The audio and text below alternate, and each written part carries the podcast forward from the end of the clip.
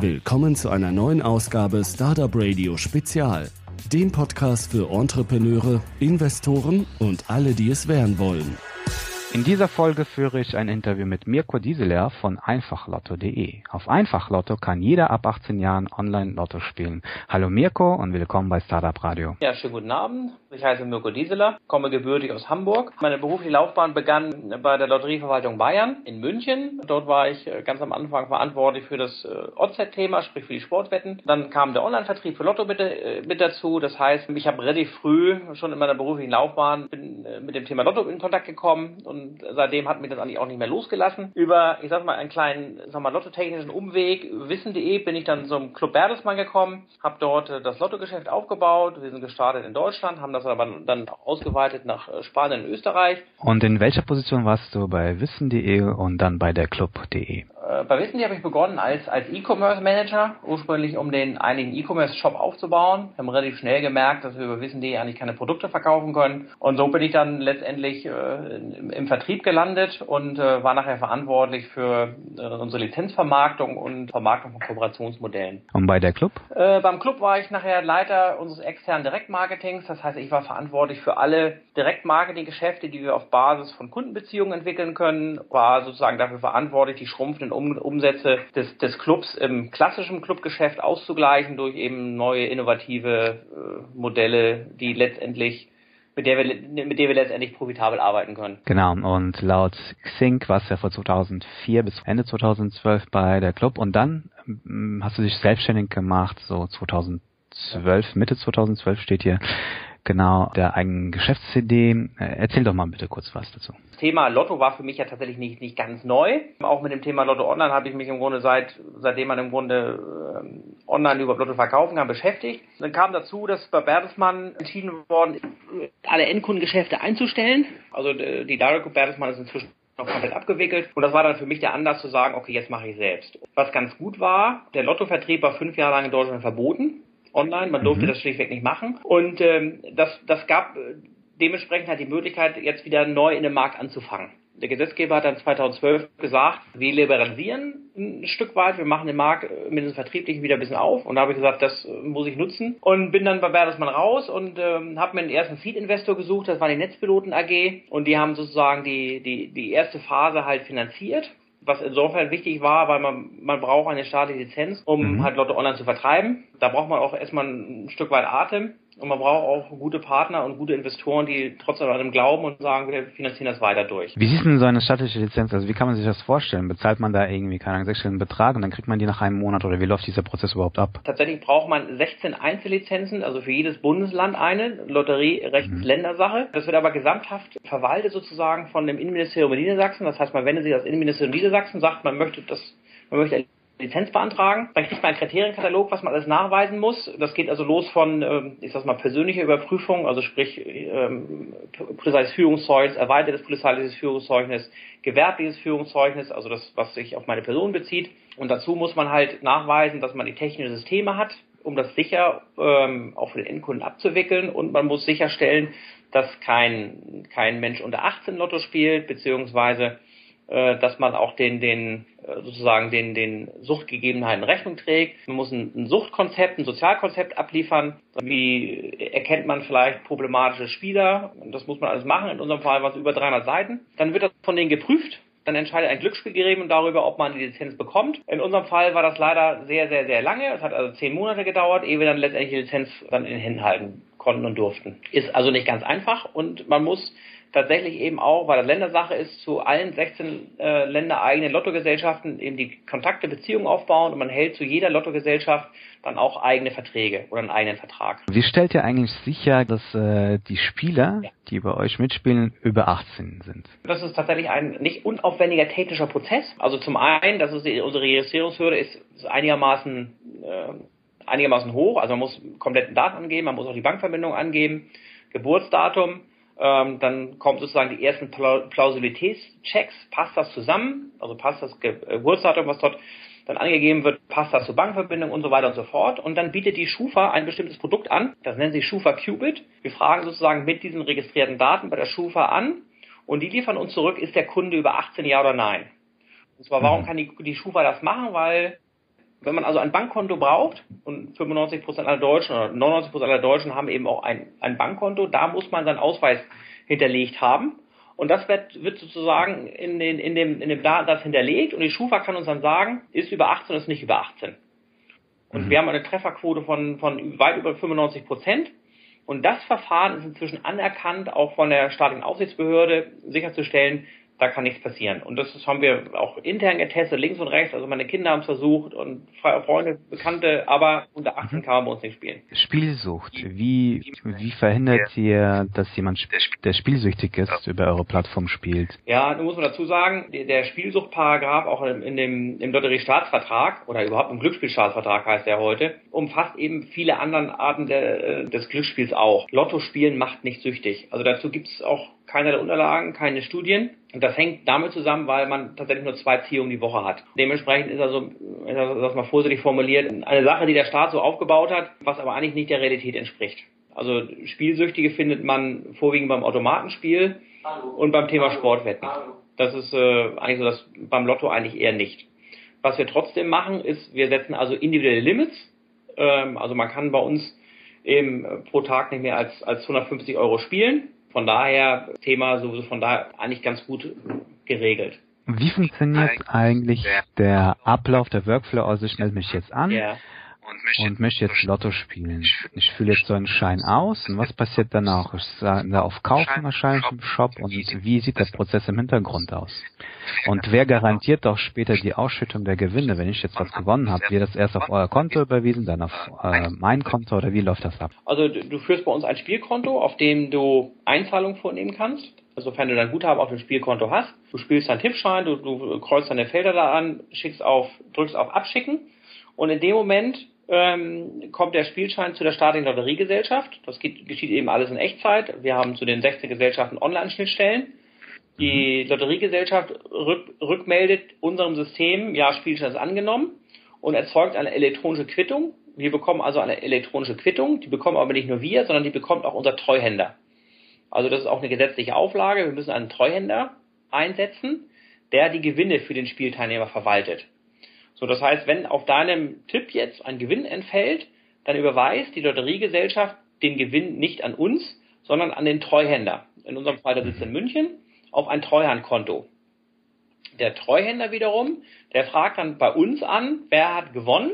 Ihm liefern wir sozusagen dann die Gewinner und der Treuhänder überweist die Gewinne auf das Bankkonto des, des Endkunden. Der Prozess ist maximal abgesichert der, die Gewinne sind sowieso abgesichert, weil sie von den staatlichen Gesellschaften kommen und auch maximal abgesichert, dass auch kein Mitarbeiter von uns oder ich oder jemand mit einem Jackpot-Gewinn auf die Bahamas fliegt. Und wie sieht euer Geschäftsmodell aus? Also wie verdient ihr Geld? Also relativ einfach. Also wir haben äh, über die Verträge, also wir bekommen Provisionen von der Lotteriegesellschaften. Wir sind sozusagen Vertriebspartner der, der staatlichen Gesellschaften. Und wir leben halt von dieser Provision. Die Provision ist nicht wahnsinnig hoch, also einigermaßen niedrigmargig.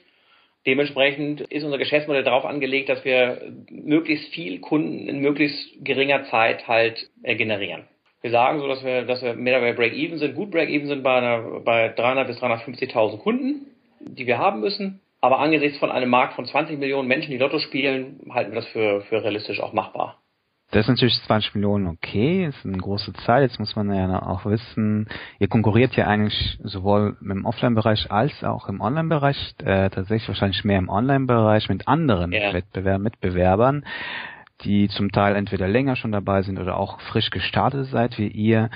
Wie geht man damit um? Also ist der Kuchen groß genug oder kannibalisiert ihr euch schon jetzt? Ja, ich glaube, im Moment nicht so richtig. Wir haben ja einen ganz großen äh, Mitbewerber, das ist Lotto 24, die sind auch weit voraus.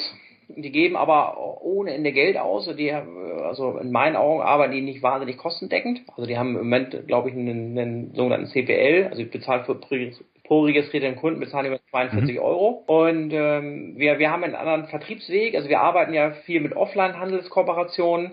Das heißt, wo wir Gratiscodes ausgeben und äh, überzeugen so den Kunden zu einer Registrierung. Wir würden nach heute sagen, wir sind so nach registrierten Kunden die Nummer zwei im deutschen Markt. Dadurch sind wir trotzdem weit weg. Und auf der anderen Seite haben wir natürlich mit Media Ventures einen starken Partner, die ja bei uns beteiligt sind, diesen Lead-Investor bei uns. Und wir haben dadurch, dadurch Zugriff natürlich auf äh, die Plakatfläche der Ströer AG, zu, eigentlich nur zu, zu eigenen Kosten, also sprich wir zahlen die technischen Kosten und die, die Klebekosten.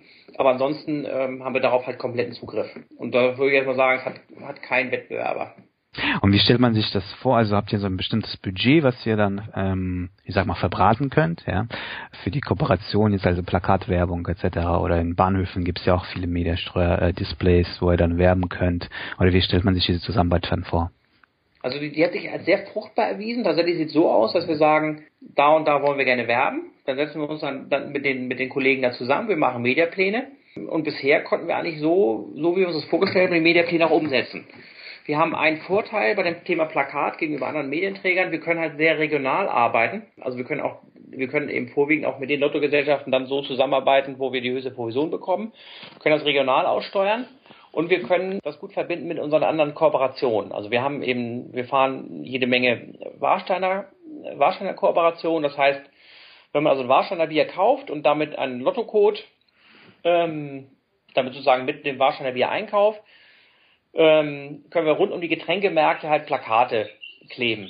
Ähm, sodass mhm. der Kunde gleich weiß, ich kaufe Warsteiner Bier, da ist einfach Lotto drin und dann fährt er vom Parkplatz und guckt gleich aufs Plakat. Das können wir alles regional gut aussteuern und das war in 2014 die ersten Tests auch äußerst erfolgreich.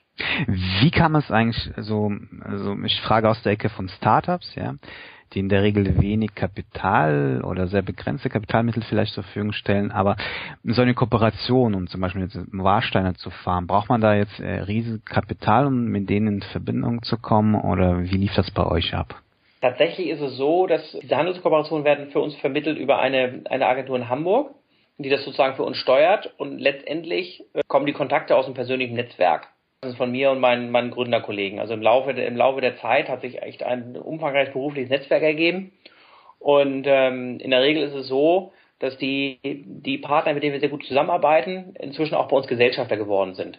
Das heißt, ähm, ich habe derzeit bin wir zwölf Privatinvestoren drin und die, unabhängig davon, dass die auch Cash in das Unternehmen gelegt haben, erfüllen die meistens auch eine ganz spezielle Funktion. Und der Inhaber dieser Agentur aus Hamburg ist bei mir tatsächlich inzwischen auch Gesellschafter. Und ihr konntet ja auch Lotta Matthäus als Testimonial gewinnen. Wie kam es da zu der Zusammenarbeit? Und wie würdest du sagen, braucht eine Marke online ein Werbegesicht? Oder wie funktioniert das oder wie wirkt sich das aus? Ja, also wenn wir, da, da muss ich tatsächlich ein bisschen ausholen. Also Hintergrund ist folgendes, also Lotto, Lottospieler findet man de facto eigentlich überall. Und, ähm, und es ist äh, sehr schwierig, sozusagen die einzelnen Zielgruppen sehr genau zu adressieren, gerade im Direktmarketing, on, on oder offline. Das ist, das ist sozusagen Lotto immanent.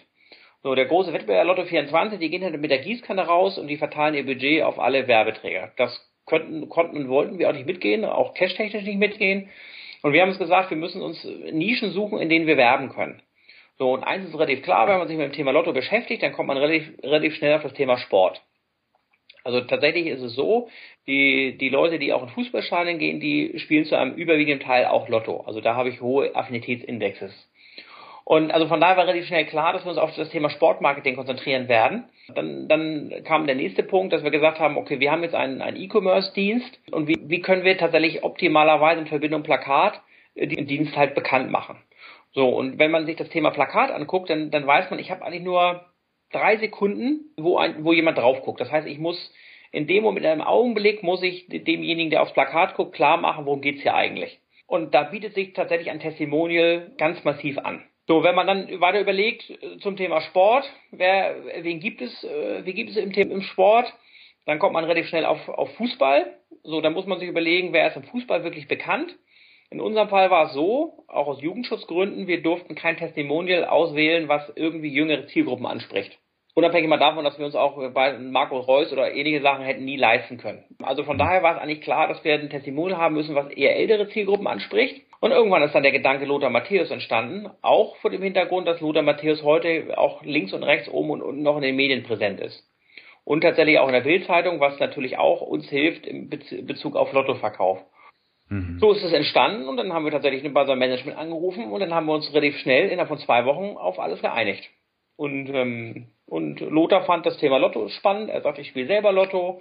Und wir arbeiten wirklich sehr gut und sehr eng zusammen. Kannst du uns denn schon ein paar Zahlen nennen, so einfach Lotto? Wir sind ungefähr jetzt 18 Köpfe. Also zu, zu Umsatzzahlen sagen wir noch nichts. Also wir haben jetzt knapp 100.000 registrierte Kunden. Wir haben uns vorgenommen, und das sieht im Moment auch ganz gut aus, dass wir Ende 2016 die Gewinnschwelle, also den, den sogenannten Break-Even erreichen. Was war denn so der größte Gewinn eigentlich, der bei euch vermittelt wurde dann? 35.000 Euro. Okay. Also Millionengewinn hatten wir leider noch nicht.